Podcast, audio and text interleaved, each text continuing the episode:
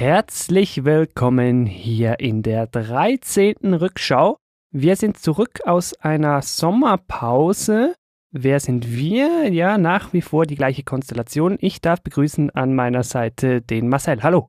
Hallo und Grüße zurück in die Schweiz, Joy. Ja, Sommerpause, ich habe es angesprochen. Bei uns war so einiges los. Darum soll es heute eigentlich nicht gehen, aber trotzdem so in zwei, drei Sätzen. Marcel, was war denn bei dir? Weshalb bist du ausgefallen, bevor ich hier von meinem Projekt erzähle?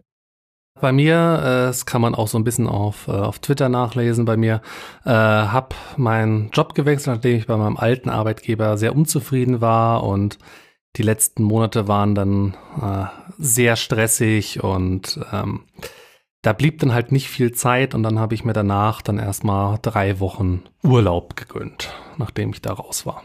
Das ist doch schön. Bei mir war es die Uni beziehungsweise der Abschluss der Uni. Ich bin jetzt 98 Prozent durch. Die Arbeit winkt schon am Horizont. Gleichzeitig habe ich das noch verknüpft mit einem Umzug. Heißt es also auch hier für euch neues Studio. Wenn ihr das nicht hört, dann habe ich mein Ziel eigentlich schon erreicht. Der Raum hier war nämlich sehr podcast ungeeignet. Ich habe mein Bestes gegeben. Ich werde nachher selber hören, wie gut das geht, aber ich bin guter Dinge. So, jetzt aber zu unserem Thema. Marcel, was wollen wir heute besprechen und woran hängen wir das auf? Wir blicken heute zurück auf die Ereignisse des 5. August 2013 und was seitdem passiert ist weil am 5. August 2013 hat nämlich der Amazon-Gründer Jeff Bezos die Washington Post gekauft. Für alle die, die vielleicht jetzt zum ersten Mal einschalten, sei unser Modus operandi kurz erklärt. Wir gucken immer auf News zurück, die ziemlich genau fünf Jahre alt sind. So auch heute. Wir blicken zurück auf den August 2013 und da hast du schon was Gutes angesprochen, was mich erst verwehrt hat. Du hast gesagt, Amazon-Gründer Jeff Bezos. Also der Amazon-Gründer, er als Privatperson hat die Washington Post, also eine Zeitung, gekauft. Nicht Amazon hat die gekauft, richtig? Genau, das ist die kleine Feinheit, die man an der Stelle äh, beachten muss. Also Jeff Bezos hat mit dem Geld, was er mit Amazon verdient hat, hat er halt die Washington Post gekauft und rein rechtlich ist er auch nicht privat der Eigentümer, sondern, sondern die Firma Nash Holdings LLC. Das ist eine, ja, eine klassische Holding, die hat er halt speziell dafür gegründet, um die Washington Post zu kaufen und der gehört die Washington Post jetzt offiziell. Okay. Aber das ist mehr so eine juristische Randnotiz. Ja, ja. Ich weiß ja nicht genau, wie es den Printmedien oder Medienhäusern allgemein in den USA geht hierzulande oder hier in der deutschsprachigen Region spricht man ja immer davon, Print stirbt langsam ab, Zeitungen haben ein Problem. Warum bitteschön kommt man denn jetzt auf die Idee, ausgerechnet eine Zeitung zu kaufen? Muss erstmal dazu sagen, dass die Situation in den USA noch wesentlich schlimmer ist, was das Zeitungssterben angeht, wie jetzt in Deutschland. Also in Deutschland ist man da noch relativ gut aufgestellt, in Anführungsstrichen. Warum? Kann äh, nur ähm, drüber spekuliert werden. Also es ist wirklich gesagt, hat er es nie. Also er sagt ja auch, oder hat auch gesagt, dass es halt sehr wichtig ist, äh, wen wir, oder der, also wir im Sinne von USA, zum Präsidenten wählen und dass die Leute halt informiert sein müssen, dass sie halt entsprechend eine gute oder schlechte äh, Wahlentscheidung machen können. Zum einen halt, guter Samariter wird ihm unterstellt und auf der anderen Seite, er glaubt, dass man damit ein, ein Geschäft machen kann. Und wenn man halt sieht, wie sich die Washington Post entwickelt hat, kann man sagen, ja, der gekaufte Zeitung ist vielleicht nicht das Geschäftsmodell der Zukunft, aber Nachrichten können auch online funktionieren. Man muss sie halt nur richtig machen. Damit hast du dann meine nächste Frage schon vorweggenommen. Das hat also tatsächlich funktioniert. Er hat das Unmögliche möglich gemacht die Washington Post läuft heute gut? Die läuft heute gut. Also man hat die, die, Abonnentenzahlen seit dem Kauf mehr als verdoppelt. Wobei man auch dazu sagen muss, dafür ist nicht er allein verantwortlich, weil eine ähnliche Entwicklung äh, kann man auch bei der New York Times feststellen. diese beiden Zeitungen beschäftigen sich halt in ihrer Politikberichterstattung überwiegend mit einer Person, nämlich Donald Trump. Das hat halt, wenn man halt sieht, auch Einschaltquoten von CNN, dass das halt das Land sehr, sehr stark polarisiert und dass dadurch halt auch entsprechend äh, Medienunternehmen auch bessere Zahlen haben. Das gilt sowohl für die New York Times als auch für die Washington Post. Ja, ich habe auch schon gehört, dass viele Medienhäuser, auch wenn sie gerne negativ über ihn berichten, doch sehr froh sind, dass Trump gewählt wurde, weil jetzt wissen sie jeden Tag was zu berichten, das dann auch gerne geguckt und geklickt wird. Genau, das ist, ähm, wenn wir jetzt noch ein bisschen in den kommentierenden Teil einsteigen, auch ein wenig ein Teil des Problems, weil warum ist Donald Trump Präsident geworden? Weil er halt genau wusste, was er sagen musste, damit die Medien drauf anspringen. Und das ist halt so ein ever-repeating Cycle geworden inzwischen. Ja, ja. Und das ist halt auch was, ähm, was man äh, kritisch äh, sehen muss, was er aber auch nicht exklusiv für die USA ist, sondern es gibt ja ähnliche Entwicklungen, hat es ja rund um den Brexit in Großbritannien gegeben. Ja, ja. Oder auch mit dem Aufstieg der AfD in Deutschland, über die wir auch schon geredet haben. Ja, stimmt. Ja, ich habe noch eine Zahl gefunden. Die Washington Post soll angeblich bezüglich digitaler Abos die eine Million Marke geknackt haben. Klingt nach ziemlich viel. Übrigens, wenn ich jetzt sage, ich habe was gefunden, das werden wir natürlich wie immer in den Show Notes verlinken. Die Show Notes, die findest du direkt bei dir in der Beschreibung in deiner Podcast-App oder dann im Web unter rückschau.news slash Washington-Post. Aber zu diesen Digitalabos muss man halt auch noch sagen, das ist auch was, was bei der Washington Post aktuell massiv wächst. Laut den Angaben der Gewerkschaft, in der die Mitarbeiter der Washington Post organisiert sind, hat sich allein im letzten Jahr die Zahl der Digitalabos verdoppelt. Interessant. Gewerkschaft ist hier auch noch ein gutes Stichwort. Wir haben noch was gefunden, dass die ja irgendwie schon ein bisschen happy sind, was die Entwicklung anbelangt, aber sich ein bisschen benachteiligt fühlen. Die möchten natürlich auch noch einen Teil vom neuen Kuchen.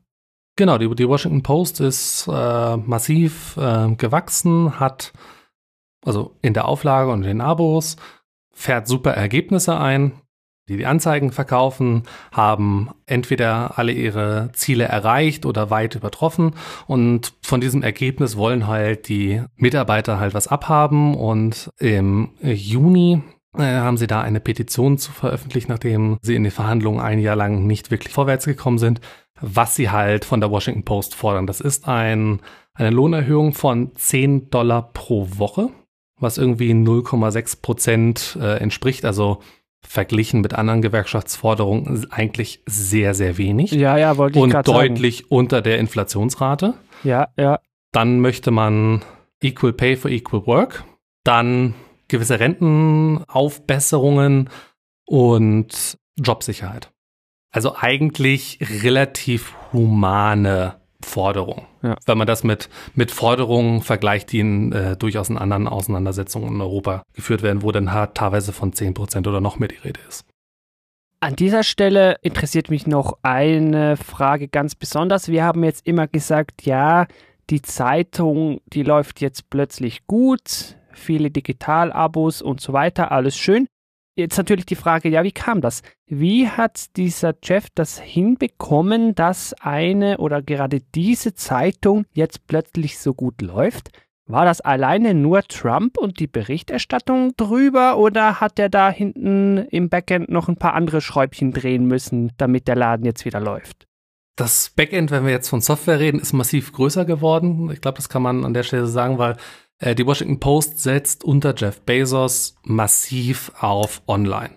Speziell Softwareentwickler hat man massiv eingestellt, dass man halt mehr Sachen online äh, abfeuern kann. Äh, okay, okay. Also das Angebot ist auch speziell auf den mobilen Abruf ähm, optimiert. Und die Software, die bei den ähm, Washington Post eingesetzt wird, die können sich auch andere Medienhäuser einkaufen. Ah. Und damit äh, verdient die Washington Post auch Geld. Oder man kann sich auch die Online-Ausgabe also die Inhalte der Online-Ausgabe lizenzieren.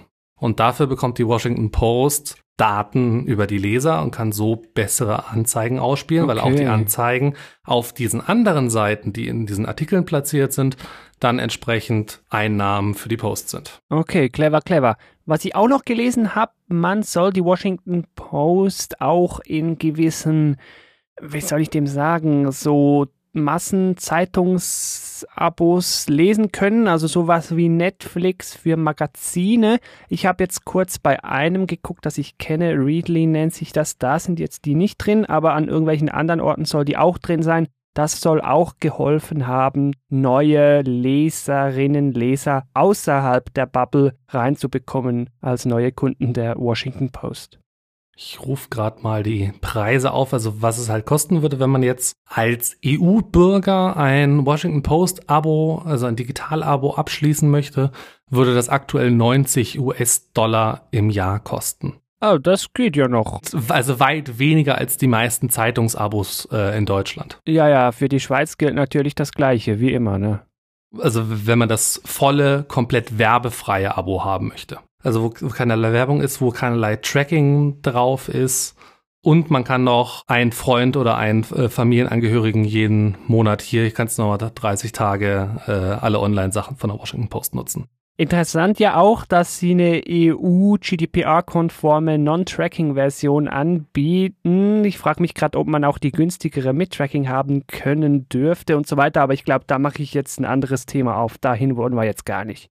Ja, kann man, weil man kommt auf die Washington Post-Seite nur, wenn man dem Ganzen zustimmt. Ah, okay. Einwilligung, ja. der Klassiker. Gut. Jetzt nochmal zurück quasi an den Anfang. Wir haben gleich zu Beginn den feinen Unterschied klargestellt. Die Zeitung oder Online-Zeitung Medienhaus, muss man jetzt ja schon fast sagen, wurde nicht von Amazon gekauft. Da gibt es aber den berühmten Herr Trump, der das bis heute noch nicht so ganz glaubt. Der hat sich viel Mühe gegeben, Amazon und die Washington Post zu verknüpfen. Der nennt sie jetzt die Amazon Washington Post. Ich glaube, der hat sich schon was dabei überlegt, die ein bisschen runterzuziehen, weil die mögen sich nicht so wirklich, ne? Ja, also zum einen halt die Washington Post halt zusammen mit der New York Times sind für viele Enthüllungen auch rund ums Weiße Haus bekannt, also deswegen schon eh schon mal in der Zielscheibe.